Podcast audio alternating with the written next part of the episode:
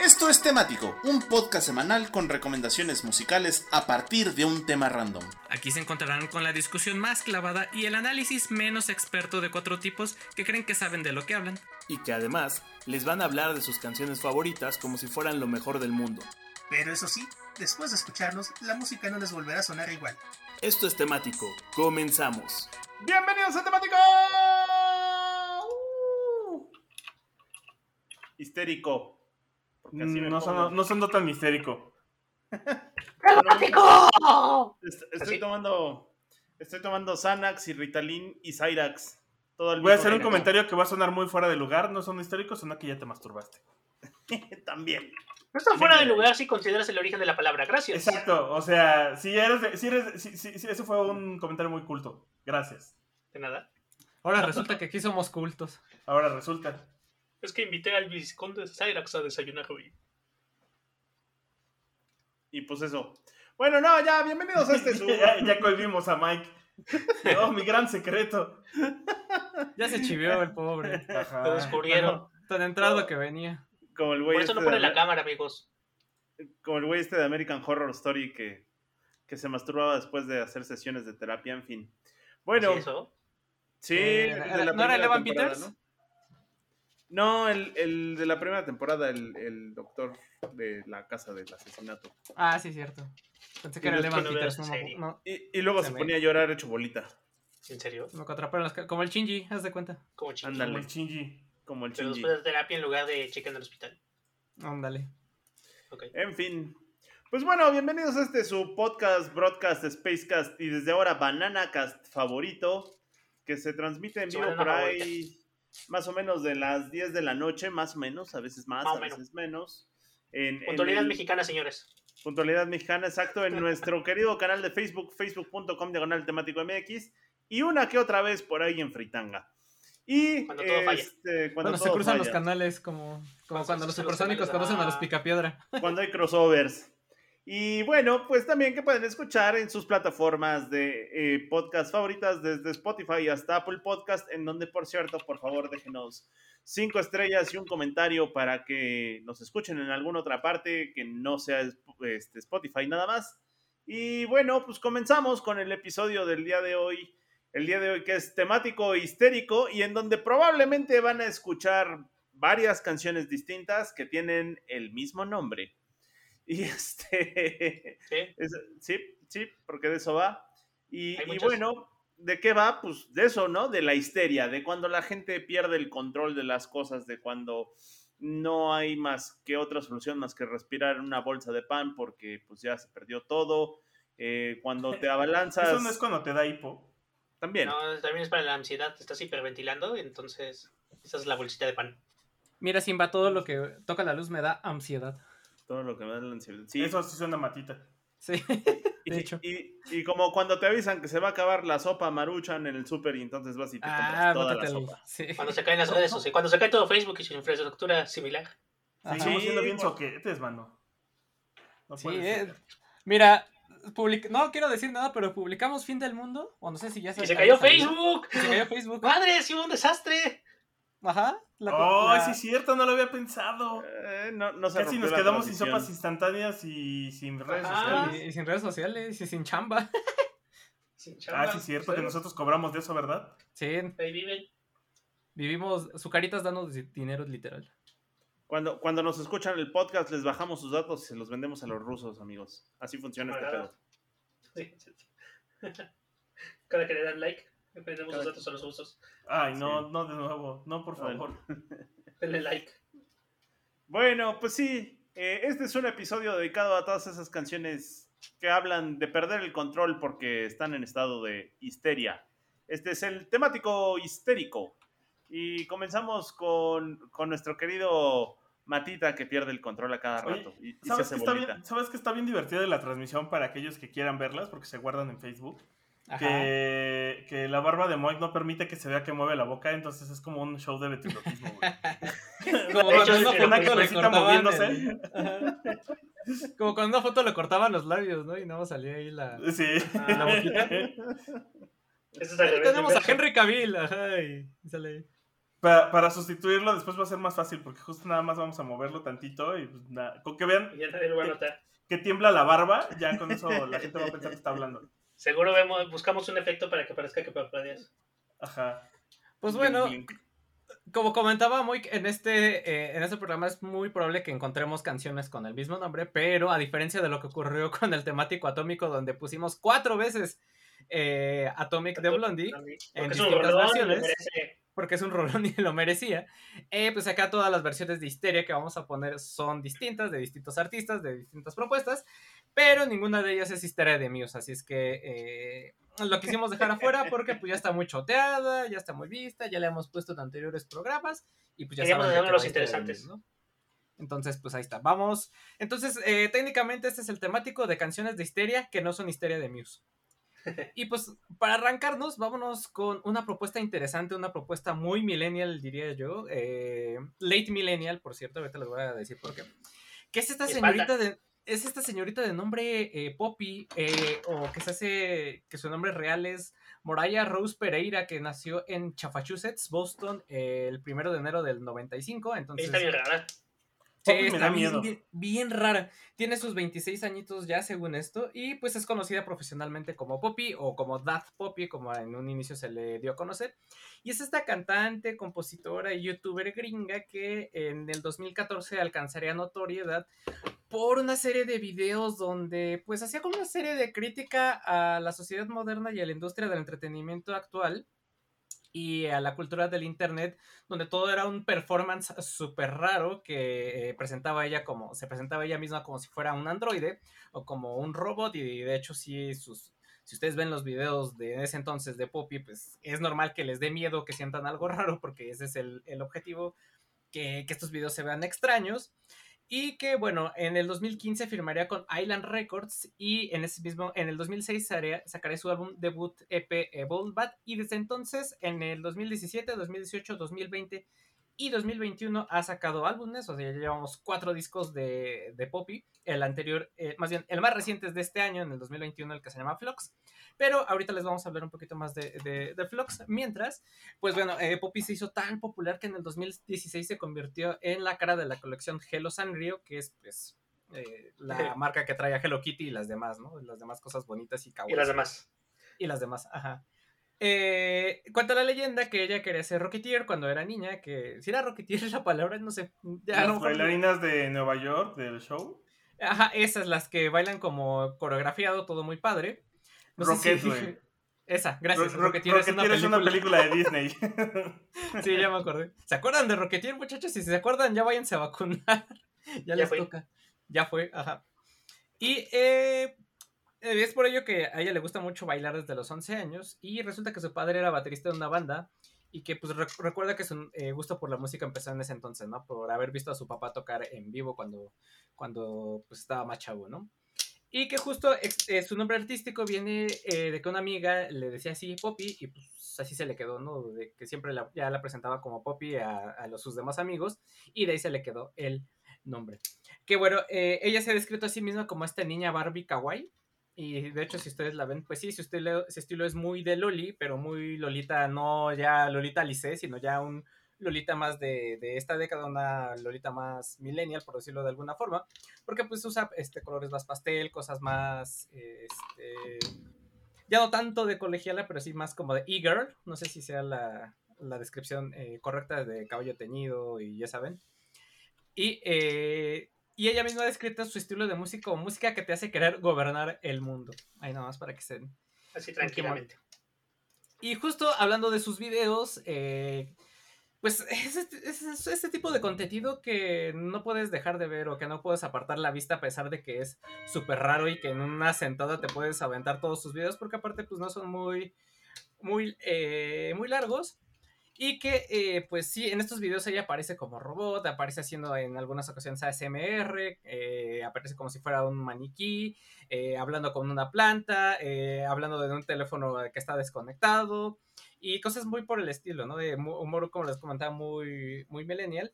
Que justo esto se ha, se ha prestado a, ya saben, muchas interpretaciones de parte de la gente donde dice que eh, sus mensajes o estos videos están llenos de satanismo, de, de referencias Illuminatis y que ella es, y que ella es líder de, de una secta, que todo es parte del proyecto MK Ultra, donde eh, pues, como la mayoría de los viewers de- sí, de- la mayoría de las personas que ven eh, los videos de Poppy pues son eh, hombres calenturientos, eh, porque pues, ella presenta esta imagen de, de Lolita, pues ahí andan, andan de porcotes Está, y está- que- sí está bien enfermo que sean hombres calenturientos, la neta. Sí. Y pues eh, que, de ahí, que de ahí se aprovechan para que no, pues este, queremos dominar o controlar a este, a este segmento de la, de la población, ¿no? Es, es, es propaganda de dominación mental, eh, según, según Soviética. ellos, ¿eh? Y pues lo que ha pasado es que tanto Poppy como su productor, que ahorita le, o el que le ayuda a hacer los videos, que ahorita les hablo un poquito más de él, pues no lo han negado y hasta al contrario, ¿no? Eh, se agarran más como de estas, ajá, se, se agarran más de estas teorías para eh, sacar videos donde presuntamente sí están dando mensajes o señales o esconden eh, referencias, eh, pues según a los Illuminati o al satanismo, para que la gente siga teniendo de qué hablar y que eh, siga consumiendo este tipo de, de contenido, ¿no? Entonces, pues no tiene, eh, eh, pues en sí, en realidad no es nada satánico, no es nada Illuminati, no es nada... eh, de este ¿Sabes mundo. qué? Es que es más perturbador. O sea, ella, ella es como. Pues sí te da un algo, es perturbador. Pero es más perturbador la banda que la sigue y que de repente sí se la compra. La neta sí, o sea, por justo era lo que les iba a comentar, ¿no? Porque en realidad era lo que les decía al principio, no es más como un performance de, de todos los sacrificios que tienen que hacer las, las, las personas que les interesa estar en el mundo del entretenimiento, de la industria del entretenimiento, y todo esto, pues sí, todos los sacrificios que involucran y muchas veces la denigración eh, pública que tienen que, por la que tienen que pasar, ¿no? Es más como si fuera un capítulote de, de Black Mirror, para ponérselos de alguna forma, más que en realidad sea un, eh, pues algo Illuminati, algo de control del mundo y todo este tipo de cosas, pero como bien dice Víctor, pues este tipo de contenido ha, man- ha tenido enganchado a las personas que revel- real- re- en realidad dan miedo, que son pues todos estos puercotes que andan ahí detrás, ¿no? Y que, Le vamos a aventar a Belina Lesper a ver si muy Comenta. con su ¿Cómo performance. no habrá pasado el concierto? Hubo concierto aquí en México de Poppy además. Vino una vez. sí, sí. Y, Me y sorprendió, extraña- ¿eh? Y extrañamente después de ese concierto empezaron los videos feos en el canal 5 en la madrugada. Yo no sé Sí. si es coincidencia. ¿Quién lo dijo? Oye, sí es cierto, razón. teoría. Yo Ajá. no sé si es coincidencia, solo lo estoy mencionando. Y El, eh, el operador fue a los conciertos, güey. Sí, No lo Eh, dudaría. El debe becario ser de el la mismo- medianoche. Debe ser el mismo operador que ponía los videos o las canciones en el metro, porque luego también ponía cosas muy buenas o cosas de actualidad o cosas que estaban relacionadas al- a los temas contemporáneos, pero bueno. A, a mí me tocó escuchar el tema de Doctor Who en la línea dorada. A mí la de los X-Files, la de, pero la versión este, como trans, de DJ Dado, se rifaron. Y bueno, lo que sí es verdad, y esto no tiene nada de teoría conspirativa, y es el segmento Fíjate, Pati, ¿qué? Pues eh, resulta que Titanic Sinclair es este otro eh, millennial, este otro jovencito también, igual como de unos 25 años, que eh, le ayudó a Poppy a hacer estos videos, eh, estos videos super raros. Él es el que se los produce. Él también es un músico y compositor de, de Los Ángeles. Y él en un inicio empezó a hacer estos videos a- al, al estilo de los que hace Poppy, pero los hacía con su novia, que en ese entonces eh, se llamaba Mars Argo. Bueno, no en ese entonces se llamaba Mars Argo, sino que era su novia de aquel entonces, que se llamaba Mars Argo. E ¿La hicieron Mars? un canal de video, no, esa Mars, la otra. Mar- Hicieron un canal de Eso videos. también está dis- disturbante, mano, de todas maneras. Hicieron un canal de videos con estética similar a los que después se haría con Poppy, pero cuando se separaron, o sea, cuando rompieron, eh, borraron muchos de esos videos y Titanic Sinclair lo que hizo fue hacer esos mismos videos, pero ahora con Poppy. El chisme está en que en el 2018 Mars Argo eh, volvió a la, volvió, digamos, se levantó de entre los muertos o volvió a aparecer en la vida pública porque demandó tanto a Titanic Sinclair como a Poppy por eh, infracción de derechos de autor y violencia doméstica y emocional. Eh, no se sabe bien qué pasó, pero se arreglaron fuera de tribunales. Pero el chiste es que eh, Mars madrazos? Argo- no, económicamente hubiera estado padre que madrazos. Afuera de tribunales, no afuera del tribunal, güey. que, no se, que no se malinterprete. Pero, eh, pues, no se sabe bien qué pasó. El chiste es que Mars algo denunciaba tanto de violencia eh, doméstica y emocional, tanto a Poppy como a, a Titanic Sinclair, o sea que la trataron culerísimo. Eh, llegaron a un acuerdo económico fuera de tribunales Y eh, total que ya no se pueden acercar ni se pueden mencionar y llegaron a este acuerdo en el que pues ya casi casi no tienen, eh, no se pueden mencionar ni el uno al otro, ni se pueden acercar ni se pueden tocar, ¿no? Por este tipo de, de, conflicto que tuvieron, ¿no? Eso sí fue verdad y no tiene nada que ver con, con teorías conspirativas, pero bueno. Eh, ya para terminar, pues eh, Poppy en el plano musical, pues es una mezcla rara, es como entre J-pop, K-pop y reggae, ella misma así lo define, y muchos también han definido su sonido como si fuera una buena Stefani moderna, ¿no? Una buena Stefani contemporánea.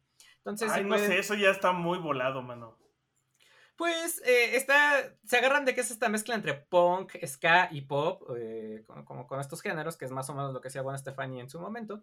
Tal vez cuando hizo lo de Harajuku. Uh pero pues ustedes escúchenlo por su cuenta y decidan eh, a, qué les suena o qué les parece, ¿no? lo que les comento es que pues escuchen el último disco de, perdón, de, este, de Poppy que se llama Flux. Está bueno, está interesante. Y aquí viene esta canción que se llama Histeria que les vamos a poner en este momento. Bueno, pues siguiendo con las canciones con el mismo nombre, vamos a poner Histeria. Pero ahora vamos a poner Histeria de aquella super banda ochentera que es Def Leppard. Eh, parte setentera, muy ochentera y finalmente en parte también noventera, que es Def Leppard.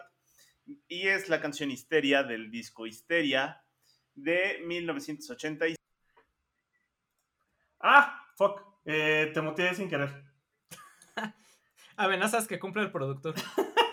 Ay, perdón, te tienes que quitar el mute.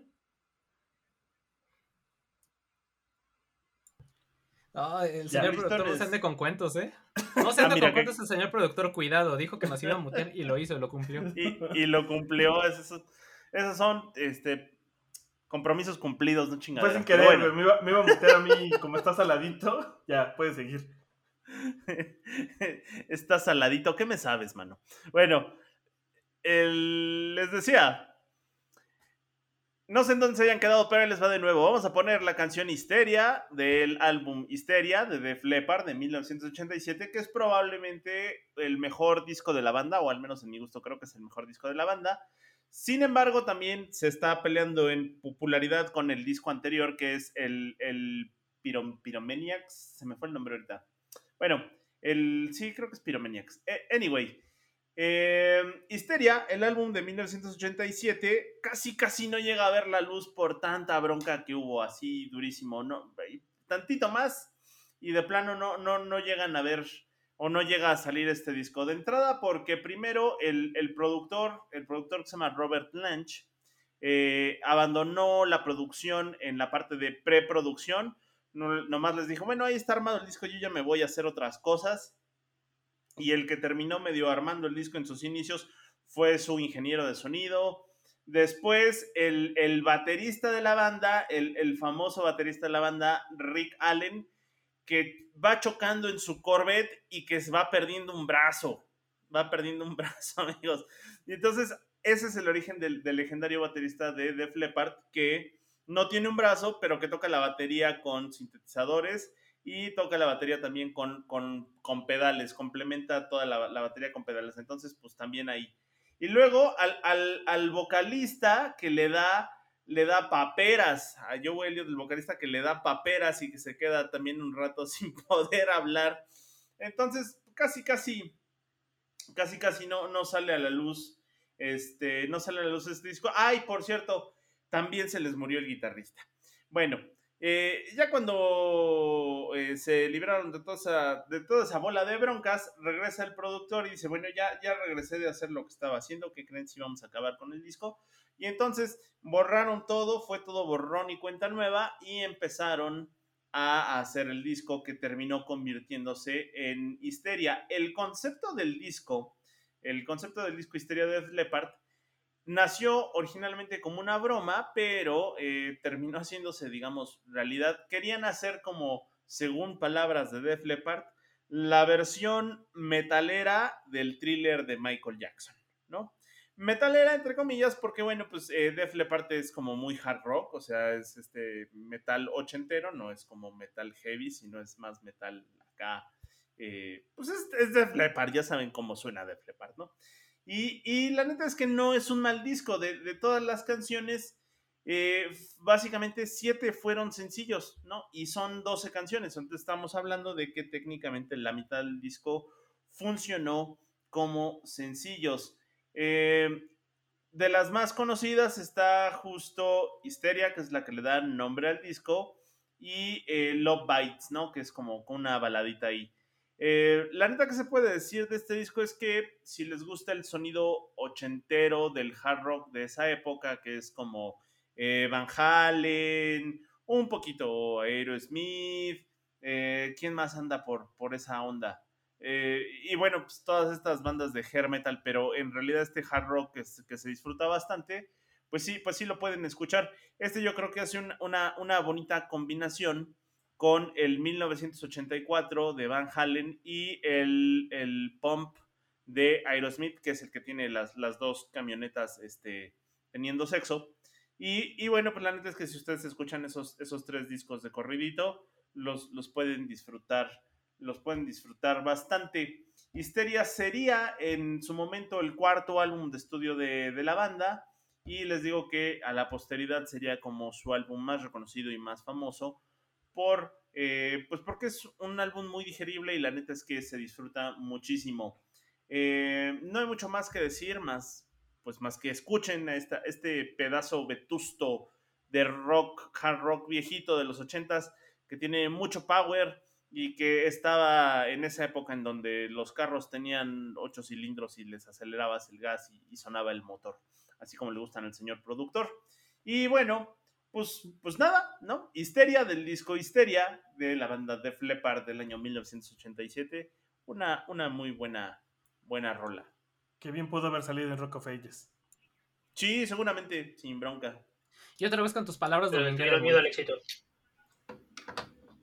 Y... Palabras domingueras. Palabras domingueras del tío Moik. Hashtag. Háganlo. Háganlo trending topic. Y bueno, volvemos a temático con canciones de histeria. Creo que una de las bandas que más exploran la histeria en sus temáticas y ritmos son los Pixies. Pensé que decir que una de las bandas que más pongo en temático son los Pixies. También. Porque es una de mis bandas top favoritas de la vida. Sí, eh, si no nos dices no nos damos cuenta. ¿Quién lo hubiera dicho? chido los Pixies, ¿no? Creo que, insisto, es una de esas bandas súper emblemáticas que nadie veía venir y que sucedieron, que tienen una historia nada particular, nada, o sea, nada parecida a las historias de otras bandas. Comenzaron tardezón, ¿no? Como en edad, después de que iban a la universidad, este, la mezcla de integrantes está, está interesante. Porque aparte los ves y ni daría, o sea, si te los encuentras en la calle no darías un peso por, ellos, o sea, no son como el sí, típico no, no rockstar. para nada se ven como rockstar, ¿no? Yo los pondría en tier 2. ¿En tier 2 de qué? De rockstarismo. Pues hoy en día, o sea, hoy en día sería tier 2, pero como en su mero momento, creo que sí no dabas ni un peso. No, así era como, estaba raro, pero terminaron siendo influencia para Nirvana y todo el grunge, un montón del punk. David Bowie se volvió fan, se hicieron populares en Reino Unido, todas haciendo canciones justo de surrealismo, enfermedades mentales, cosas histéricas y otros eh, cosas también de, de clima, también tienen varias canciones de clima, lo cual es interesante. Y pues una colección de, de, discos bastante, bastante, bastante cool. Creo que es una de las bandas también que han logrado separarse, recontarse, volverse a separar y luego cambiado de integrantes sin que les haya afectado tanto, sin que hayan perdido, yo creo, calidad. Sus últimos discos tal vez no son tan legendarios como los primeros, pero también los primeros, sus primeros discos son mucho igual del espíritu indie, ¿no? Porque eran de disquera pequeña y lo se hicieron populares primero con unos cassettes que decían el cassette morado, que luego se terminó convirtiendo en dos discos, en el Common Pilgrim y en el Software Rosa.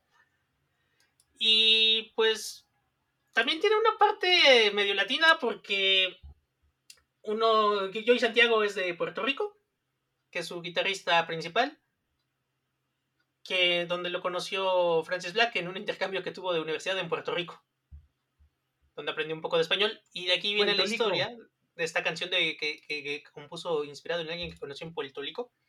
Porque resulta que tenía un, un, este, un, un roommate gay, bueno, no, tiene que ver que sea gay, pero eh, eh, así lo dijo en la entrevista, un roommate que era muy violento y muy extraño, y que tal vez tenía problemas mentales, pero era su roommate en la universidad y le daba miedito. Tanto miedito que años después le hizo una canción, donde justo habla de este cuate que le dice Crackety Jones, que escucha voces en su cabeza como Paco Piedra o La Muñeca. la rol está acelerada, está pesada, está intensita, habla un poquito de cómo le daba miedo a este cuate, ¿no? De que estaba medio mal de la cabeza y que tenía miedo de que lo fuera a apuñalar o algo. Y que mejor se tenía que ir del... Mejor se iba del hospedaje. La canción viene en el Dooley que es un discazo, salido allá en el año, en el hermoso año de 1989, grabado justo en Boston, distribuido por 4AD y luego por Electra, pero 4AD de esas disqueras no tan grandes, ¿no? Como podría ser alguna de las otras. Formada por este. Formada en Reino Unido, por parte del Burgers Group, y que está, está, está, está interesante para casi todo lo que sacan de, de 4D. El Doolittle está en la lista de los 500 álbumes más importantes de todos los tiempos de la Rolling Stones, en el 141 de los 500 de la lista del 2020.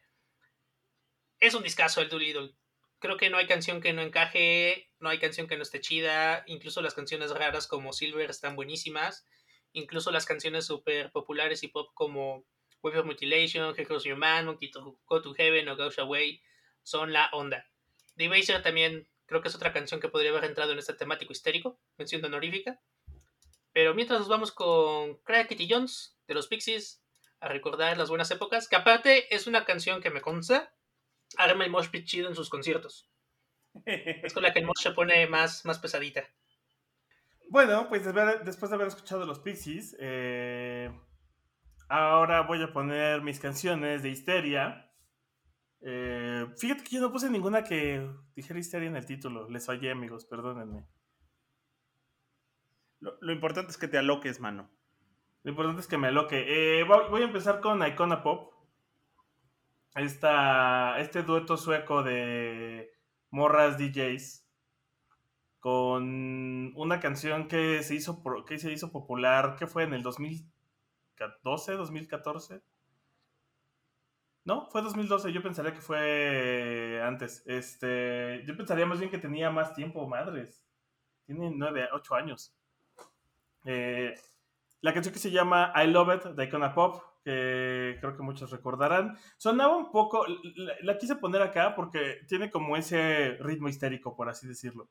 es una morra que le está cantando a un vato, supongo, a un bate, no sé. el, donde le dice, ah, yo no estoy para soportar tus chingaderas, tú eres una pieza vieja de los ochentas, yo nací en los dos miles, perro. Eh, y la neta es que tiene ese sentimiento de que la, morra es border, la verdad.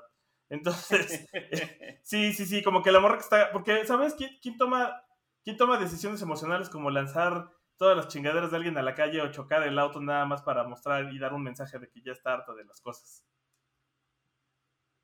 Y por eso decidí ponerla en mi temático histérico. Y para hablar un poco de ellas, justo Icona Pop es este dueto que les decía que es sueco de Sim Pop, que ahora radican en Los Ángeles entre Los Ángeles y Nueva York y está formado por Aino Yawo y Caroline Health. Health, no sé. Eh, y tuvieron esta canción que es I Love It, que fue su éxito, que lo hicieron en dueto con Charlie XCX, que también fue como muy famosón en esas épocas y ahorita ya no suena tanto. Por ahí anda, hace poco volvió a sonar. No confundir con Charlie XX de los XX, ese es otro, que también fue popular en esa época. Eh, Charlie XCX estuvo sonando mucho eh, cuando lanzó esta canción que salió en la película de The Faulting Over Stars. Eh, y también hizo otro dueto con otra morra. Se, me fue su nombre, Iggy algo se llamaba. Ya no me acuerdo, no sé Iggy Iggy, Iggy Azalia. Iggy Azalia, ajá, ajá. Con ella, donde hacía como una parodia de Clueless. y también pegó con ellos. hicieron esta Rola, y después de eso creo que ya no pegaron con otra cosa. O sea, por ahí tienen otro que se llama All Night, que más o menos tuvo como su ridillo y listo, ¿no? Y en álbumes, de hecho, solo tienen dos, que es Icona Pop, del 2012, de donde sale esta canción de I Love It, y tienen otro que se llama This is Icona Pop. Uf, ¿quién lo hubiera visto venir? Yo creo que si les damos unos cinco años más ya podemos decir que fue un One Hit Wonder. ¿No? Pues igual.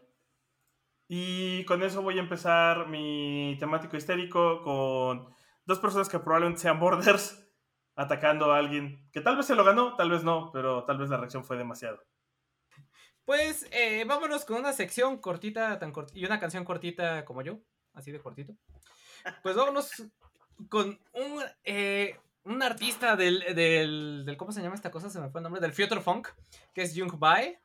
Y con esta canción que se llama Histeria Tropical o Tropical Histeria, que, ¡ay, qué sabrosa está, está esta canción, ¿no? Si llevábamos del Topidarks, ¿por qué no puede existir el- la histeria tropical? no? Tropical, sí. Pues vámonos con el señor Cotton Dallas, mejor conocido por su nombre artístico como Jung Bae, que es este productor nacido en Portland, Oregon, que eh, es mejor conocido por sus discos que se llaman Bae, tiene creo que el Bae 1, 2, 3 y 4, eh, entonces si tenga más. Y eh, pues también es más o menos de la misma edad de Poppy, él nació en el 94. Y también pues empezó su vida como productor. eh, su primer álbum eh, es Bae del 2014, donde viene esta canción del Tropical Hysteria.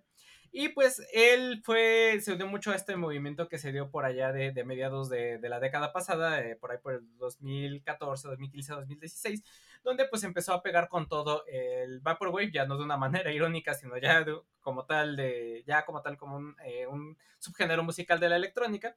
Y bueno, dentro de esas derivaciones del Vaporwave tuvimos a esta que es el Future Funk, que pues básicamente son canciones del city pop japonés de los 80s y finales de los 70s, pero eh, remixeadas básicamente y hechas por, eh, por artesanos del, del, del Vaporwave. Así- a eso se le conoce como el Future Funk, ¿no? Con, con bajos este, a madres, unos sintetizadores bien rifados. Y Arizona, y de verde. Ajá, Arizona de té verde y esta estética de neón, ¿no? Como si fuera retrofuturista. Eso es lo que describe muy bien al, al, al Vaporwave. Qué, qué sabroso y qué, qué buenas canciones tiene el, el Vaporwave. Hay una eh, lista de reproducción en Spotify y nada más pónganle Vaporwave o This is Vaporwave, debe de salir. y Uy, y vean los visuales de Windows 95 que son los visuales la de onda. 95, Ajá. Las estatuas de la Venus de Milo.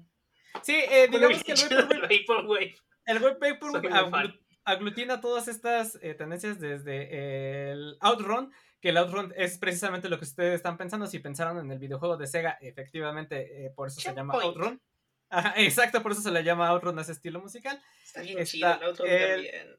Ajá, el, el Future Funk y otros subgéneros del Vaporwave que ahorita ya no me vienen a la mente. Y el Otro está pop, ¿no? consti- que retomó por esto, como decía. Sí, ¿Tú dirías que la cumbia rebajada éxito. es Vaporwave, Matita? Sí, la- es- exacto, sí. ¿Es el la cumbia equivalente rebajada es el equivalente. Ajá, Ya, ya habíamos hablado sí, de eso, ¿no? cual. Que sí. Sí. Sí, en, algún- en algún temático por ahí, escondido, no sé en qué temporada lo mencionamos alguna vez, pero sí, totalmente, la cumbia rebajada es el Vaporwave de la cumbia o el, el, va- el Vaporwave latinoamericano ya para, para terminar, ¿no?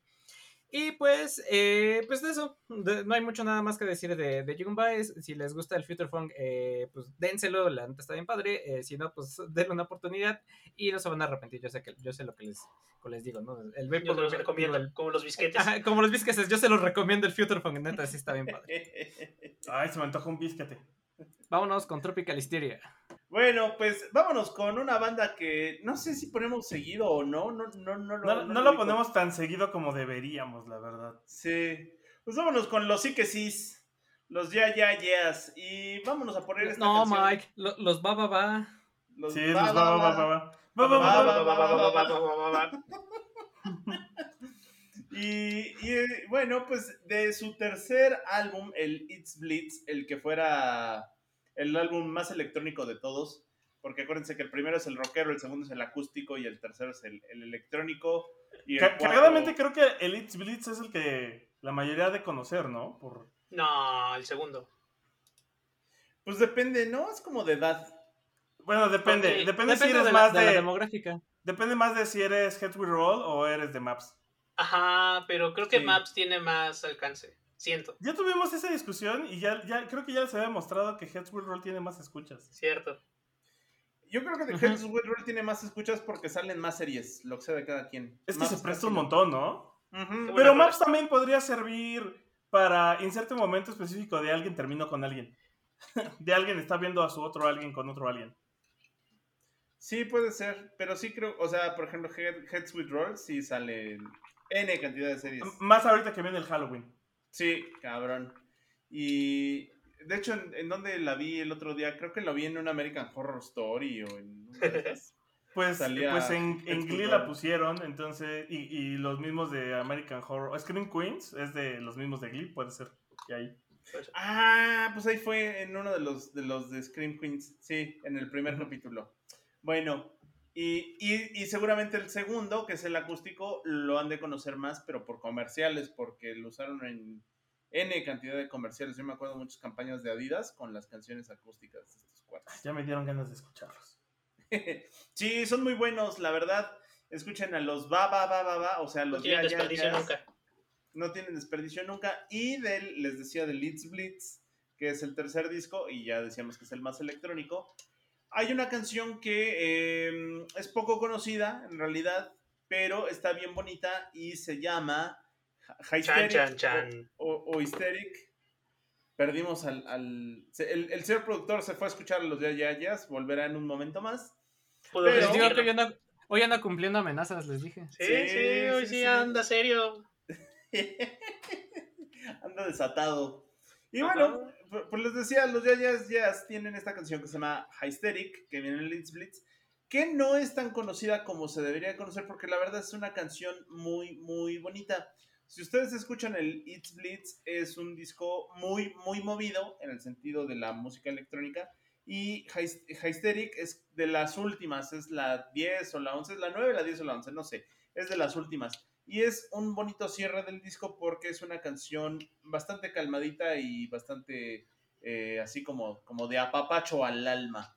Eh, Hysteric habla justo de este momento de, de, que te pones histérico porque, pues no sé, es que no sabría, no sabría definir el sentido que querían decir los ya, ya, ya, se le escribí la canción, pero en una interpretación muy personal, siento que es como cuando, pues cuando te topas con alguien que te gusta y, pues entonces te pones así como de, ay, ¿qué hago? ¿Qué hago? ¿Qué hago? ¿Qué hago? Y entonces caes en ese... De cuando te mueven el tapete.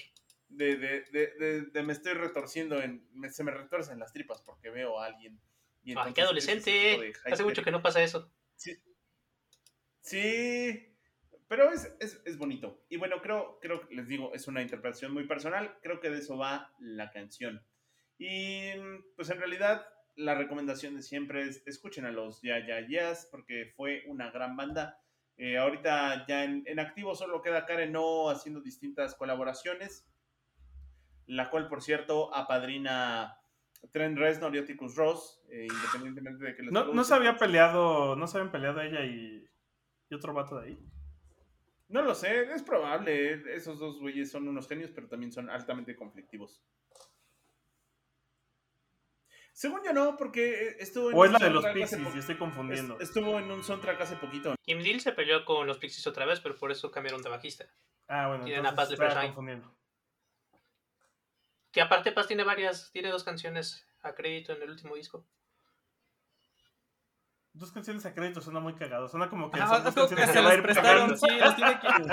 Es que, sin intereses. Sí, a veces sin intereses. No, lo que pasa es que con los Pixies, quitándole el tema a Mike, casi todas las canciones son crédito de Frank Black. Es, es, bien difícil que el Frank Black te deje hacer algo, la neta. Ajá. Es, Entonces hay como cuatro canciones de Kim Deal, dos de Paz y tres del baterista y párale. sí. Y bueno, pues no hay mucho más que clavarse. Eh, pues, pues tal cual, ahí está. Eh, el Leeds Blitz salió en ya, ya lleva como 10 años, creo. Sí, el Leeds Blitz salió en 2009 y bueno, esto es Hysteric de los Ya Ya Yeahs, pues del 2009. Los va, va, va, va, va. Va, va, va, va, va, va, Está bien, Víctor Leno. Estaría bueno tener la colección de coches de Jay Leno, está cabrón.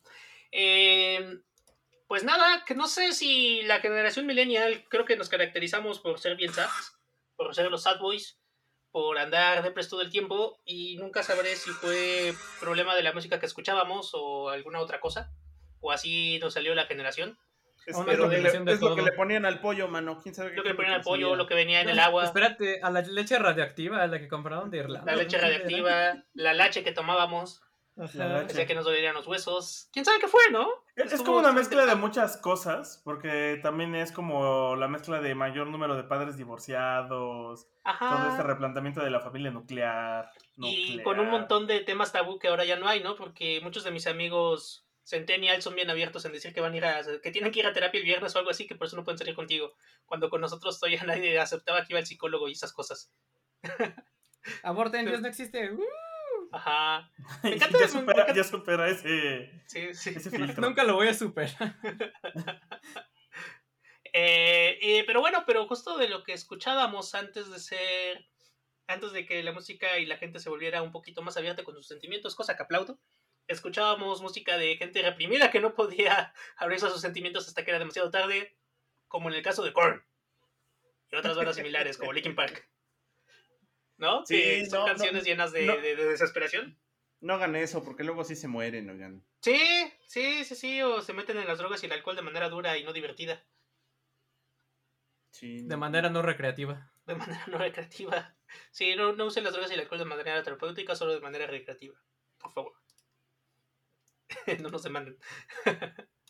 y bueno, pues Korn tiene muchas canciones al respecto de sentirse mal, estar histérico y tener problemas. Incluso tienen un disco que se llama Issues, que se puede traducir en el español como problemas.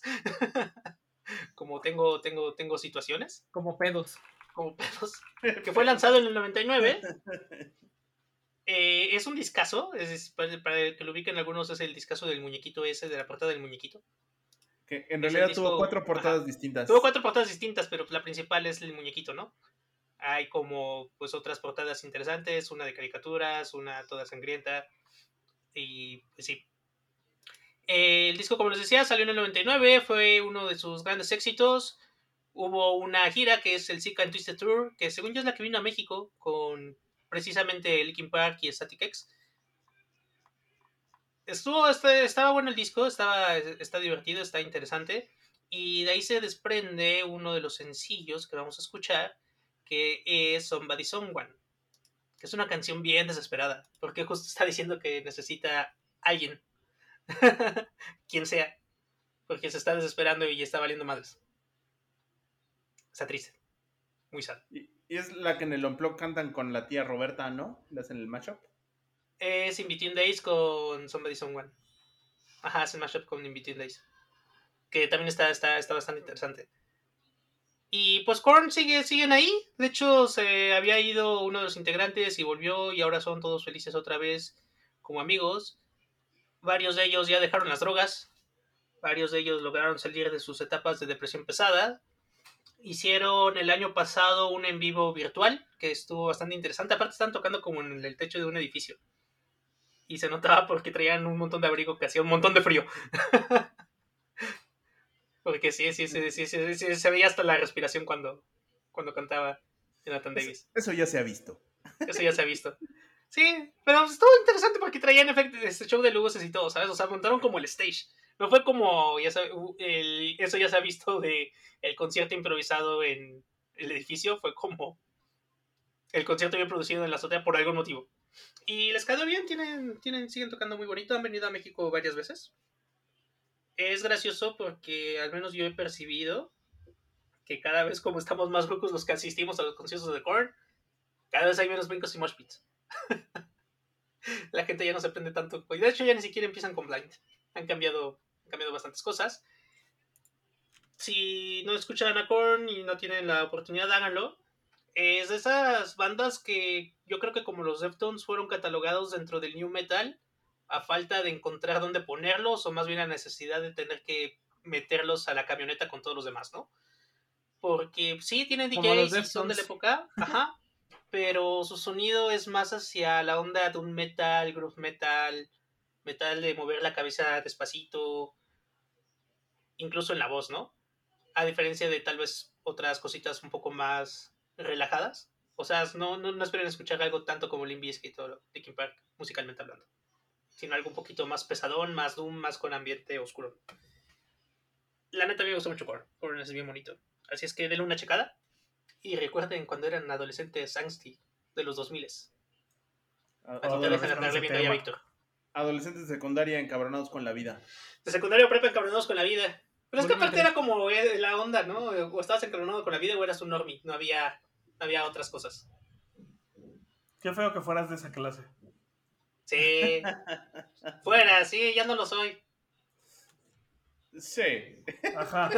Solo habían dos, los nerds y los reventados. Y mi deber como reventador es Ay, hacerle la qué- vida imposible a los nerds. Sí, sí. ¿Qué otra cosa chistosa de Korn es que haya popularizado Adidas, incluso teniendo su canción que se llama Adidas, que no tiene Ajá. que ver, según yo, con la marca, ¿verdad? Con la marca. No, no tiene nada que ver con la marca. Pero pues ellos usaban tenis Adidas y ropa Adidas. Y creo que Korn popularizó mucho en nuestra generación la chamarra de las tres rayitas Adidas. Ujú. La de Squatting Slab. Ajá, la de Squatting Slab es popular en nuestra gente, yo creo que por Korn. Los tenis por Limp Bizkit. Las gorras también. Las gorras también. Bueno, pero la gorra no era Adidas. Ah, sí. Pero los tenis Adidas estos de el frente de plástico blanco. ¿Cómo, se llaman? No, Los, los chatitos. los chatitos de Adidas. Ajá. ¿Cómo Y se nada, llaman esos eso tenis? Kevin, Smith, ¿no? ¿O cómo son? O Stan Smith, algo así se llaman. Tipo, ¿No eran sí, algo de pues, All? Algo? No, All Stars son de No, Converse. los Stars son los de Converse. No, All Stars son de Converse, pero estos eran, también eran como All algo, ¿no? Sonido de Vietnam para Matita. Sí, ya sé. Ahorita no quiero hablar de eso, por favor. Pero viendo los cupcakes. Pinche señor cuarentón en shorts y camisas metaleras. Oye, Pero de mí no- no vas a estar hablando, hijo de la... De mí ni de Boy no vas a estar hablando. De mí de hoy no vas a estar hablando.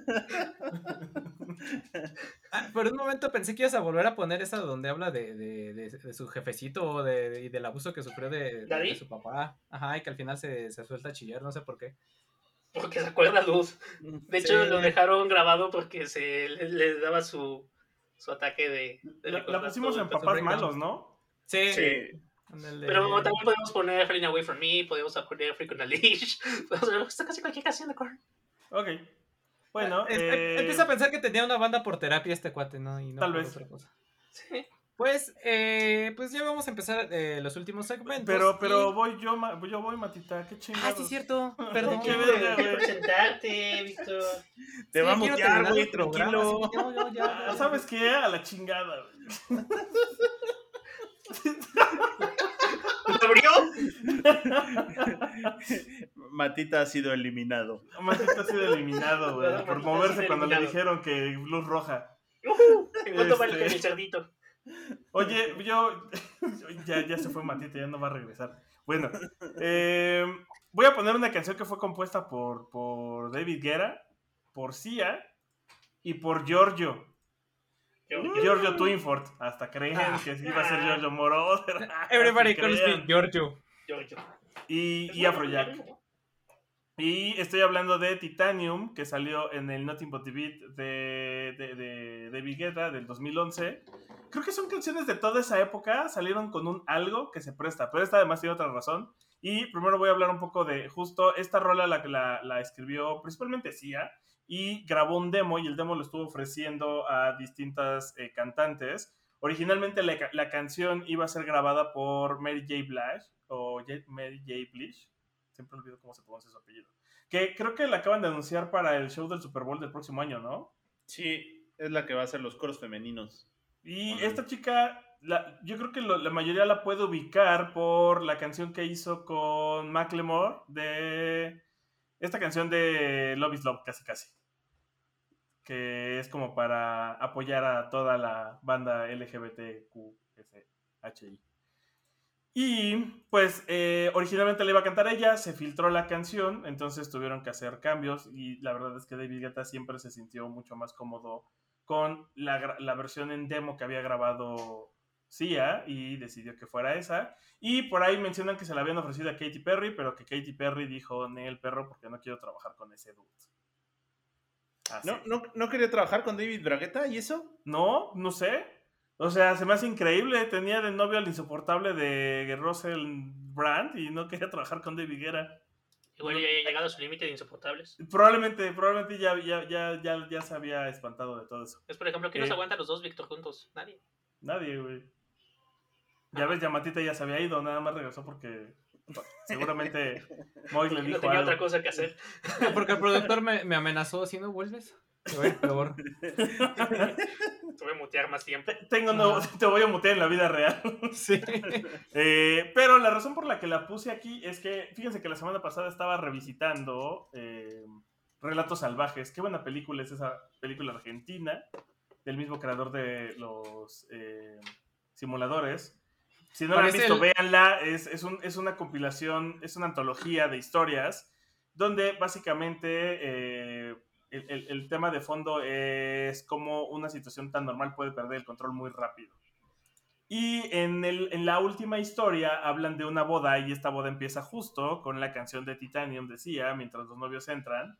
Y la situación es que el novio le está siendo infiel a la novia y la persona con la que le está siendo infiel está en la boda. Es algo muy trivial, pero de ahí se suceden, cosas inimaginables. La verdad es que cada vez va subiendo más y más y más el nivel de violencia y, y, y de surrealismo en la situación que de repente eh, no puedes entender cómo al final llegaron a donde llegaron con una situación tan trivial como de, ah, pues pudo haber terminado en un reclamo, pudo haber terminado en que no se casaran o que cancelaran la boda o que ella se saliera. O sea, hay muchas, hay muchas cosas que pueden haber sucedido de forma normal y que no suceden y que la situación va escalando y escalando y escalando. Em, y, llega a un, a un sentimiento de histeria general eh, al final de la película. Véanla, es muy buena. Hay otra situación, por ejemplo, de un tipo que ofende a otro en la carretera y los dos terminan muertos, abrazados. Sí, así son ese tipo de historias. Desde algo tan trivial como mentarse la madre de carro a carro hasta terminar en un auto incendiado abrazados porque la situación se salió de control. Em, y por eso la puse, porque justo me acordé que empezaba esa historia y creo que Relatos Salvajes es una buena explicación de cómo la historia te puede llevar a lugares muy oscuros. Y con eso vamos con Matita. ¿Cómo es que se llamaba? ¿Relatos insospechados o cómo? Relatos salvajes. Ah, ya. Es que sonó como la competencia genérica de leyendas legendarias. Ah, no. pues eh, ahora sí, vámonos ya con el último segmento, bueno, con los últimos segmentos de, cada quien. Y pues bueno, durante la década pasada hubo esta transición musical eh, bastante interesante donde géneros como el post-punk, el minimal synth, el witch house y el, y el dark wave se fusionaron en uno solo y, y nos dieron bandas como del, del corte desde Molchatoma hasta Shipastaway y eh, también como eh, Lebanon Hanover y bueno, todas estas agrupaciones que, de las que ya les hemos hablado aquí en temático. Y precisamente una de esas bandas es Celofan que es un dúo griego integrado por Joana y Dimitris. Eh, el nombre más griego slash eh, ruso no podía haber que, Dimitris.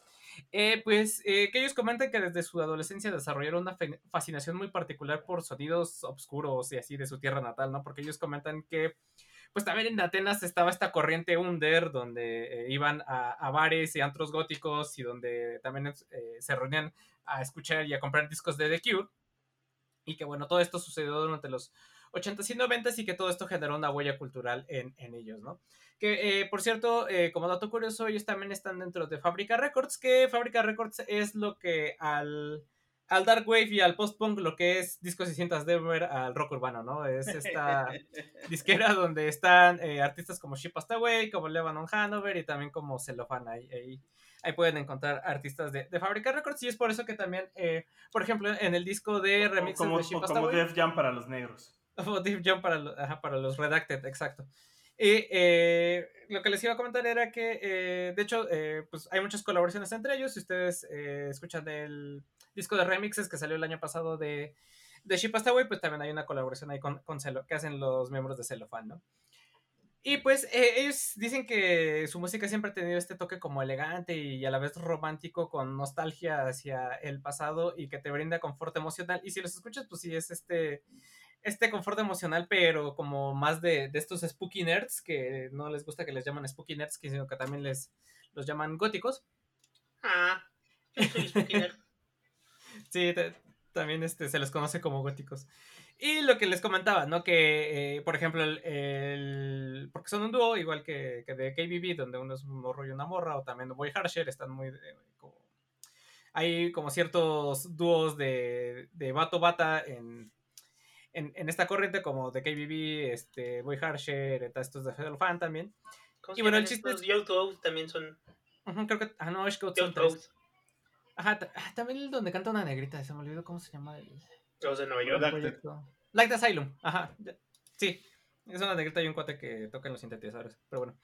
Eh, lo que decía el compa de, eh, Celofán es que él dice que desde niño le gustaban como las, las películas más experimentales que él fue un hijo único en una familia que se había mudado a Atenas y que pues de repente pasó que abrieron una tienda de renta de VHS al casi casi cruzando la calle y que pues a él le gustaba ir a ver a alquilar eh, películas eh, nuevas y a ver qué no había pero que lo que más le llamaba la atención eran estas películas de, de serie B, ¿no? Las más eh, las más raras, ¿no? Y por eso es que de ahí se empezó a, generar este gusto por, por, lo raro, por lo oscuro y que también eh, empezó a, eh, entrar en la música experimental y empezó a coleccionar sintetizadores analógicos, ¿no? Durante varios años es de ahí que le nació este gusto por la música darks. Y cosa curiosa, ya para terminar y irnos con, con, la canción, pues así como ha pasado con grupos como She Passed Away, como Molchat Doma, como de KBB y, y, demás, pues ellos también han tenido una gran base de fans aquí en México, ¿no? E incluso ellos también señalan que les sorprendió el nivel de, cariño y de, y de, fanáticos que tuvieron aquí en México. De hecho, cuentan en una entrevista que les hicieron del año pasado, cuando salió su más reciente disco, que es del, del que es del 2020, que eh, tal cual una chava, no dicen quién, en el 2012, eh, les mandó por correo una invitación para viajar a México y para que tocaran, o sea, para tocar aquí en México y para que tocaran en su cumpleaños. Eh, y, que, y que de verdad, o sea, ellos se sorprendieron porque la chava hasta les pagó los boletos de avión y les puso todo para que fueran a tocar en su fiesta. Dicen que así hacía Lacrimosa también. Que así Lacrimosa a México. Y, dice el compa de Sulfón, dice, no, pues, o sea, la neta, qué padre esto, ¿no? Es casi, de, para mí fue difícil eh, cuando iba en, el avión eh, que me cayera el 20 de que, pues, una chava que es fanática, del otro lado del, del, océano, que es fanática de nosotros, nos está pagando un boleto de avión para ir a, tocar específicamente a su fiesta de cumpleaños. Es que hay, no sé si qué, tanto leyenda urbana sea, pero siempre ha estado como la onda de que hay como un grupo de gente got de súper varo en México que hace ese tipo de cosas. Sí, e, es probable. Y, si no, pues este, le mandamos un saludo al Conde Fer, él debe de, saber. Cristian Castro debe de saber. Cristian Castro el Conde Fer deben saber. ¿Insinúas que Slim, en vez de ser Batman, nada más es gótico? Ajá, o Luis Miguel, no sé. Pero esta es leyenda desde que le entré al mundo de la onda gótica. Varias personas según han contado que no, es que tal persona se trajo a los de la Crimosa o a los de ya inserte nombre de banda gótica popular en el momento para su fiesta de cumpleaños. Y después de eso van a dar un concierto entalado. Siempre he estado como esa, ¿sabes? Digo que no sé qué tan leyenda urbana sea, pero sí conozco al menos dos personas que sí sacaron el varo para traer a su banda favorita. ¿Qué tan caro puede ser? Pues la performance no te cobra tanto. Es que, por ejemplo, a Cert te cobraba nada, con que pagaras el hospedaje y los gastos, tocaban de gratis. Ahí quédense en mi cama, chavos. Es que, es que justo pues, hospedaje y transporte han de ser tan caro. Pues tampoco es como que tengas 100 mil baros ahí para que traigas a tu banda favorita, ¿no? A menos no, que seas Víctor. a menos que seas Víctor pensando qué pantalones trae puestos. Los que tienen los 100 baros o los que no, mames, o, o, sea, güey, si me costara 100 mil traerme a Oasis, pues, ¿tú qué crees que pasaría? Ah, es que Oasis juega en otra liga. Sí, Oasis juega en otra liga. Es, pero... es lo que estaba pensando, realmente. Pero justo es mucho la leyenda como de esas bandas góticas. Es que eso es raro, porque lo único donde he escuchado eso que pasa seguido es con bandas góticas. Banda gótica. ¿Cuánto costará traer a Velanova? ¿No existen? sí. Y tocan, en fiestas, y, tocan, en fiestas, privadas, de hecho. Mira. Nada más págales el primera plus y ya. Espera, ¿se convirtieron en, en grupo versátil? Ajá, de cumbias. Pues, pues mira, si no estuviera leyendo, o si no hubiera leído esta historia directamente del, del integrante de, de Celofán que, que, lo dijo en una entrevista, no te lo hubiera creído. Pero como lo, lo dijo y lo platicó él, pues eh, sí, a menos esta parte del, del, mito sí lo hace realidad, ¿no? Porque también menciona que, muy curiosamente, el día del cumpleaños de esta chava también fue su cumpleaños. Entonces, pues dice que fue una noche muy, muy especial para leer. Y también comenta, pues, que, por ejemplo, está estos cuates de eutanasia, que es este una familia, eh, unos, eh, pues sí, un grupo de chavos que, que, se reunieron por, lo gusto del, por el gusto de este tipo de música, de lo gótico como dice Sarex aquí en México y que pues son muy unidos, ¿no? Y que siempre les sorprende el, el cariño y toda la unidad que hay en este, de lo que mencionas, Alex, ¿no? De los promotores y del público y, y de cualquier eh, parte de aquí en México, ¿no? es un, sí es de nicho, pero es un nicho muy, muy extendido, por decirlo de alguna forma, y, y muy participativo, ¿no? La neta es que Y, sí. y se la pasan bien muchos de esos artistas como Cranes y demás que luego ya Ajá. terminan viviéndola acá. No, No dude, está mal, 100 pero- mil 100 mil sí es, sí es barato. O sea, contratar a Velanova sale como en 500, 600 mil pesos. Sí, sí, pero o sea, Velanova, que, que a un riquillo le gusta Velanova y pague Velanova para su fiesta, ¿no hace sentido? Que a un riquillo le Ajá. guste, ¿sabes? Este, Alien Sex. Friend o Celofán o Ajá, se lo algo así, paga para que los traigas como... No, no lo esperas. Pues, pues yo creo que tiene que ver con que, sí, yo creo que tiene que ver con que justo apelas al es costeable porque Ajá. quién chingados los va a traer. Ajá, sí, Ajá, sí, exacto. ajá, ajá. Exacto, exacto, es el que dices. Por ejemplo, Front 242 lo trajeron también una vez así los a, a Polanco en un concierto, unos cuates que tenían casual una tienda de discos en Polanco, juntaron bar y demás para traerse a Front 242. Qué ¿Sabes? Es como esas cositas Ahí, raras está el- de riquillo que no esperarías que pasen y pasan y es como muy chistoso. ahí está el, el siguiente proyecto del Patreon. Vamos a traerle a Matita a, a los Molchat Doma para su cumpleaños. Uf, Ay, por favor, sí, Y los, jalo. y los que donen, esos son los que van a la fiesta. Mira, lo más padre es que como eh, nuestros cumpleaños, el tuyo, el de Cyrax y el mío están sí, más o menos cerca, cerca, podemos combinarlo. Igual y vamos Fácil. y les cuento con Def Heaven, ¿no? Sí, sí, sí. Voy a traer una banda de chiptune para mi cumpleaños. De Chipmunk. Anamaguchi.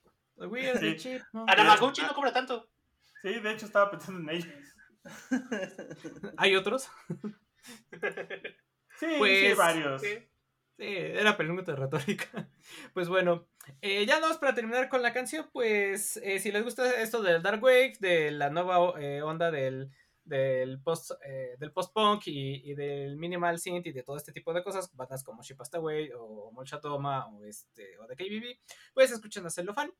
Eh, esta canción que se llama precisamente Histeria viene en su disco, creo que es el más famoso, el que se llama eh, Vitroli Records. Y que es más famoso porque viene la canción más famosa de la banda, que es Gimme a Reason. Y justo en ese disco, el último track es esta canción de Histeria que vamos a escuchar en este momento. Hecho pues lo anterior. Pues vámonos ahora con la San Vicente, esa guapa mujer que está llena de talento. Y sí, ¿Y qué discazo sacó este año? sí, y acaba de sacar otro, ¿eh? Ahorita esta semana sacó otro. ¿Sí? ¿Otro? ¿Sacó dos este año? Sí, sí, bien Órale. duro. Traía el melete acomodado, como dices. Yo creo que sí, ya, lo- ya, ya, ya lo andaba ahí pensando. Esta semana acaban de sacar otro. Es, el de esta semana no lo he escuchado, pero el, el que salió a inicios de, de año está, está bueno. Sí, está bien bueno. Escuchen a, a la San Vicente. Pues sí, pues justo hablando de San Vicente, resulta que en su tercer disco, el Strange Mercy, que ustedes pueden identificar plenamente porque es como, como una capa de látex blanco en donde le están dando una mordida, o sea, donde San Vicente está dando una mordida. Esa es la portada. Viene una canción casi al final del disco que se llama, eh, déjenme les digo, ya se me fue el nombre, que se llama Hysterical Strange, o lo que es la, lo que viene siendo la fuerza gracias a la histeria. Y eh, pues realmente este disco, el Strange Mercy, pegó bastante bien, les digo, fue, fue, fue bastante bien aceptado. Sobre todo después de que ya traía bastante fuerza con sus dos primeros discos, primero el San Vicente, bueno, el San Vincent, y después el probablemente el más famoso de todos, que es el Mass Seduction. Y luego, eh, pues, pues, ¿qué se puede decir de, de San Vicente? A San Vincent, puta, que es, es una mujer llena de talento que ha colaborado con un chorro de personas y que yo, yo la compararía con Prince, porque digo, Prince ya murió, pero es muy buena en la guitarra, pero además es multiinstrumentista y es muy buena en los sintetizadores y es productora y le sabe y además es modelo y además es, eh, a veces es escritora y, o sea, neta es, es un, y, es, es, es un personaje, es, como le dicen, es un estuche de variedades, esta San Vincent. Em, ¿Qué se puede decir del, disco en donde sale esta canción de eh, Hysterical Strange, que es el Strange Mercy? El Strange Mercy lo trabaja por allá del 2011 y ella decía que estaba pasando como en un periodo de, eh, bloqueo mental, de bloqueo creativo. Lo comparaba como cuando los escritores tienen esta, esta sequía creativa para, para hacer cuentos y guiones y tal. Y decía que, bueno, pues que ella se sentía un poquito atascada en el sentido de escribir música o de producir y que decidió eh, tomar un consejo que escuchó de Nick Cave. No sé, no sé si se lo haya dado directamente, pero que sí escuchó un consejo de Nick Cave de que tenía que trabajar forzosamente ocho horas diarias en eso que le produjera algo creativo, ¿no? Que no importa si fuera bueno o no, hiciera diariamente ocho horas de algo creativo y se puso, se puso a machetearle, a machetearle, a machetearle, de tal manera que salieron varios escritos, varias maquetas, eh, varias este, cuestiones por el estilo así como arreglitos, cosas que todavía como que no machaban sobre todo. Y en una de esas se escapó a Los Ángeles, California, como a recordar un, pasaje de, su, pues, de, su, adolescencia y, reencontró, no, no, parece una tontería, pero reencontró el primer disco de Madonna, que recordó que le gustaba mucho de Chavita, y entonces empezó a escuchar a Madonna el primer disco una y otra vez y dijo, ah, ahora todo tiene sentido en mi vida. Y agarró todos esos, esos, ese retazo que ya tenía y encontró otra vez como este sentido de la música y así fue como terminó produciendo el Strange Mercy. El Strange Mercy, les digo, es un buen disco, insisto, quizás no es el mejor de todos los discos de Sam Vincent, porque sí, definitivamente el más famoso es el, el Macedoction, porque es una pieza bastante compleja el Macedoction, pero no es malo, es, es bastante bueno este Strange Mercy, y si se lo pueden echar completito, pues sí, siempre, siempre es un deleite escuchar el trabajo de esta, de esta señorita muy interesante y muy talentosa. Y bueno, pues, pues sin más ni más, entonces vámonos con Hysterical Strange del disco Strange Mercy del 2011 de San Vincent. Creo que ha de ser bien interesante que Nick Cave te dé consejo, ¿no? O hablar con Imagínate. Pero, pero no sabemos si se lo dio, güey. ¿Qué tal si más bien estaba escuchando la tele por casualidad y pensó que le ¿Y sería Nick Cave diciendo eso? Sí, exacto. Ah, no sé por qué me lo imaginé como el Commander diciendo no lo haga, compa. Ajá. Nick Cave. Entonces, yo podría decir cuando este podcast sea, eh, eh, regresemos en el tiempo a cuando empezábamos, es de, ah, sí, pues la verdad es que yo pensaba vender, vender mi parte de los derechos de temático, pero escuché, escuché un consejo del Commander que me dijo no lo haga no, pues no, lo hice. Me, me, metí al curso de podcast de los de leyendas legendarias y cambié mi vida. No, no, no, no dices que te metiste al curso, le dices, me dieron un consejo los de leyendas ah, legendarias, ¿sabes? O sea, no sabemos, como dice Moy, no sabemos si realmente se lo dijo. pero no sabemos, pero, pero imagínate que Nick te diera consejos de estar interesante. Se vestirá así siempre como de traje y todo todo fancy, como para ir a la tienda y así. para bajar al Oxxo. Que hablando de eso, en la página de Nick Cave, la de nickcave.com, tiene una sección como de que si tú le preguntas algo, él te responde. Ay, güey, hay que hacerle una pregunta. Eso, si va a la tienda en traje, todo trajeado. No, todo bien arreglado. Bueno, puede ser. Sí, seguimos con mi podcast. Ahí está la liga. Ahí está la liga. Ah, qué chido, qué chido. Hay que mandarlo. Em, y bueno, hablando de personas interesantes, de cosas divertidas, vamos a hablar de un artista. Hice un cambio a la última hora porque iba a poner Radiohead y Paranoid Android. Pero recordé que pusimos Radiohead el pasado y quiero cambiar un poquito eso. Aunque Paranoid Android lo pondré ya en mi mención honorífica. Porque sí está medio histérica la canción, Vamos a hablar de Bauhaus. El día de la toalla. El día de la toalla. Pero ves que, o sea, el día de la toalla entra porque justo habla, está inspirada en Marvin el Paranoid Android. En el Paranoid Android. Pero creo que la letra es más de alguien que está harto de todo y los va a mandar a la goma y está teniendo su ataque histérico. Por eso lo iba a poner. Pero luego recordé que viene Bauhaus en dos semanas, por fin, creo. Dos años esperando por ese maldito concierto. Sí, para el otro día tener un concierto con Queen. Bueno, 15 días después tener un concierto con Queen o algo así. Con Chicoche y Selena. Con Chicoche y Selena. espero que no. Yo también espero que no. Yo también espero que no. la única ventaja es de que, ah, voy a estar vacunado, ves al aire libre. Sé que existe riesgo, pero está bastante mitigado, al parecer ahí. Y te vas a llevar tu máscara industrial. Este Lo que te deje dormir por las noches. Sí, voy a llevar mi máscara industrial de cráneo. Está bien chida, ¿no? Y pues vamos a escuchar Dark Entries de Bauhaus, que es un rolón. Uh. Que es de. Ay, Dark Entries, qué rolón. Sí, Dark Entries. Está bien buena, ¿no? Y habla de estar en la cama ahí todo pasándose en pastillas, sintiéndose raro, gritando de dolor y demás, ¿no? Se pone. Se pone interesante Dark Entries. creo que otra canción que también entraba eh, tal vez en amor histérico y ya habíamos puesto como en relaciones tóxicas era The Passion of Lovers. Que es una canción de vamos a matarnos como Romeo y Julieta porque si de verdad me quieres lo vas a hacer. y qué buena bandota, qué, qué buena banda es Van House. Esperemos que sí se haga el concierto ya pronto porque no quiero que me pase como Motorhead y no los vea porque ya están muy grandes después. Tal vez sea la última oportunidad. Sí, caray. Luego voy, luego voy. Ajá. Y cuando fui ya no estaban. Y pregunté si volvería y me dijeron que no sabía. Y cuando fui ya se habían muerto. Sí, cállate. Es que justo es el, el peligro con ese tipo de bandas que no sabes si es la última vez que van a venir o no. Ajá, y aparte, pues, Bauhaus que estuvieron peleados mil años, ¿no? Y hasta hace Sí. poquito se volvieron a rejuntar para, para tocar. De hecho, del 2019 a la fecha es cuando se volvieron a, a rejuntar. Y pues está interesante Dark Entries, que aparte creo que es una de sus canciones más emblemáticas, que no es la de Bela Lugosi ni Ziggy Stardust, que creo que son sus dos canciones más representativas. Dark Entries es una de esas canciones que además creo que tienes que estar en el mood para apreciarla por primera vez. Luego ya, en cuanto estás en el mood y la escuchas, se te queda pegada de por vida, ¿no? Pero es una Mm, canción sí, que sí. tienes que como que estar en un cierto humor medio extraño para que digas, ah, qué chida rola. Aunque repite lo mismo una y otra vez, justo con el coro, ¿no? De Dark Entries.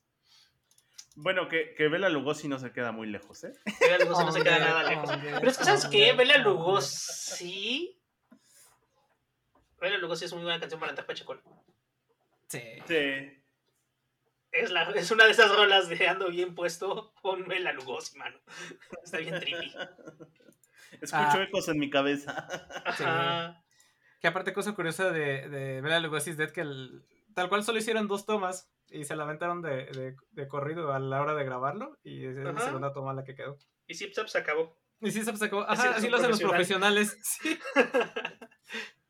que, por ejemplo, de Bela Lugosi está chistoso porque luego hasta parece que dice que Bela Lugosi está no muerto, ¿no? Que está un dead.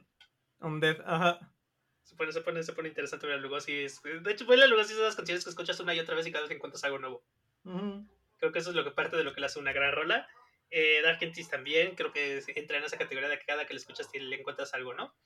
Entonces, dense una checada, dense una checada a la carrera de Bauhaus. Bauhaus, que pues justo también es una de estas bandas iniciales de la onda gótica, aunque odieran seminales, aunque odien el término y digan, nosotros no hacemos música gótica.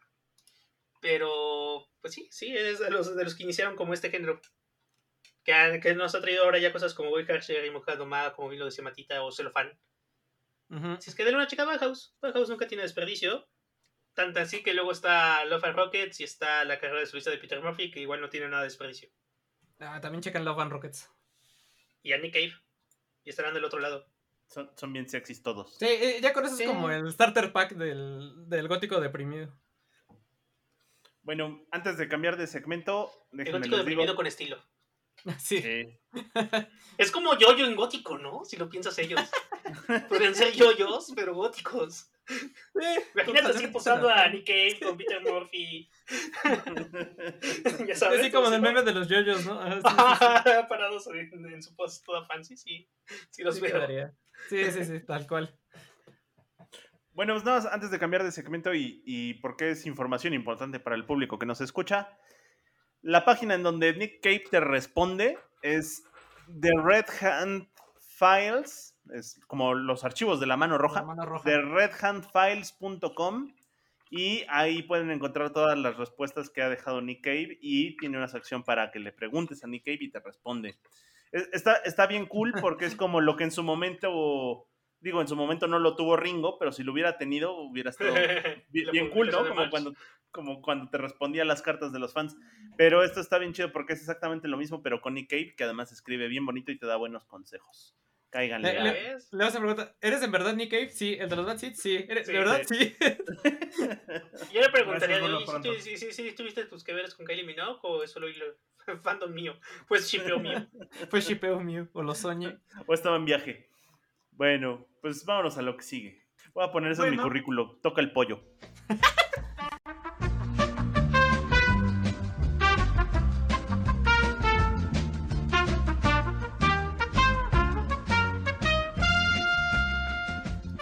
Consensuadamente, por favor. Otra cosa que tengo que cortar. Este. Bueno, pues Cortar eh, para cerrar este temático histérico, yo voy a poner Little Talks de Of Monsters and Men. Porque además yo no sabía que esta canción de lo que realmente habla, o sea, sí dice que habla de un matrimonio y que puede tomarse como una canción de amor, pero al mismo tiempo habla de aquello de lo que más siente Matita todos los días. Ansiedad. Sí, eh, habla de ansiedad, de ansiedad, depresión y los diálogos que tienes con las voces de tu cabeza. Por eso a las Little Talks. ¿Quién lo hubiera dicho? Y pues esta canción es, según recuerdo, es del primer álbum eh, de Of Monsters and Men. Es del álbum de debut que se llama My Head is an Animal, del cual ya hemos puesto, ya he puesto varias canciones, también del Mountain Sound, pero de Little Talks he puesto muchos, muchas canciones. Y pues ya hemos hablado de Of Monsters and Men, esta banda islandesa, donde está bien bonita de su carita suya la vocalista. Y pues tienen estas rolas que siempre hablan o cosas de mitología o cosas este, como muy místicas, o en este caso, cosas de la mente. ¿No? Eh, principalmente lo que pasó en My Head is an Animal es que muchas de las canciones hablan de como estos diálogos internos que suceden. Y uno de esos es la ansiedad y la, y, y- y la desesperación que puede suceder después de una, de una pérdida. Eh, y estuvo a punto de ganar los MTV Video Music Awards, pero perdió justo ante Katy Perry. Katy no quiere trabajar con David Guetta Perry, hablando de. Y con eso voy a cerrar el temático con Little Talks de Of Monsters and Men. Y pues listo, nos vemos la siguiente semana. Vamos Sí, a escuchar la canción y regresamos para despedirnos. Con Matita. Sí, a ver, yo pensé que ya nos íbamos. En lo que pensamos la Ya, pregunta chavos, de las Kate. despedidas. Síganos en facebook.com diagonal temático MX. eh, Tuviéramos que decir a Nick escúchenos en Spotify, pero también déjenos un comentario y cinco estrellas en Apple Podcast. Estamos en cualquiera de las plataformas de sus podcasts favoritos para que nos escuchen. Y está el Patreon, patreon.com diagonal temático, en donde estamos haciendo la vaquita para traerle a Molcha Tomat a Matita en su cumpleaños. Por favor. Y pues nos Si no se va a tener que conform- conformar con hocico. Ah, sí, No me quejo. No mames, si no se va a tener que conformar con el vato ese que salía en la serie de María de todos los ángeles. Ah, ándale, el macaco, sí, El sí, macaco. No, también. Lo peor es que sí soy fan, ¿eh? Mira, eh, cualquiera. Podemos invitar a mi hocico a tu patio. Es más, hasta. ¿Sabes quién hace- nos sale barato? El muerto. Vamos a el muerto de Tijuana. Hasta el muerto de Tijuana. le- le- no le diría que no. jalo, ¿eh? Sí, sí, sí, sí, sí. O, o, o en una de esas, Silverio. Igual y me tienes que pagar nada más para llegar por para llegar así. Sí, sí, sí. Poder- A Silverio te lo podría conseguir, de hecho. ¿Ves? Víctor y sus contactos. Estoy ya a un grado de él. A una caguama de él. Ajá, Ajá. básicamente. Eh, bueno, pues nos, vemos, nos, nos escuchamos la siguiente semana. Nos vemos y nos ven en, en Facebook. Bye. Nos vemos. Bye. Esta es una producción de La Hora Bizarra. With the Lucky Land slots, you can get lucky just about anywhere. This is your captain speaking. Uh, we've got clear runway and the weather's fine, but we're just going to circle up here a while and uh, get lucky. No, no, nothing like that. It's just these cash prizes add up quick. So I suggest you sit back, keep your tray table upright, and start getting lucky. Play for free at LuckyLandSlots.com. Are you feeling lucky? No purchase necessary. Void where prohibited by law. 18 plus terms and conditions apply. See website for details.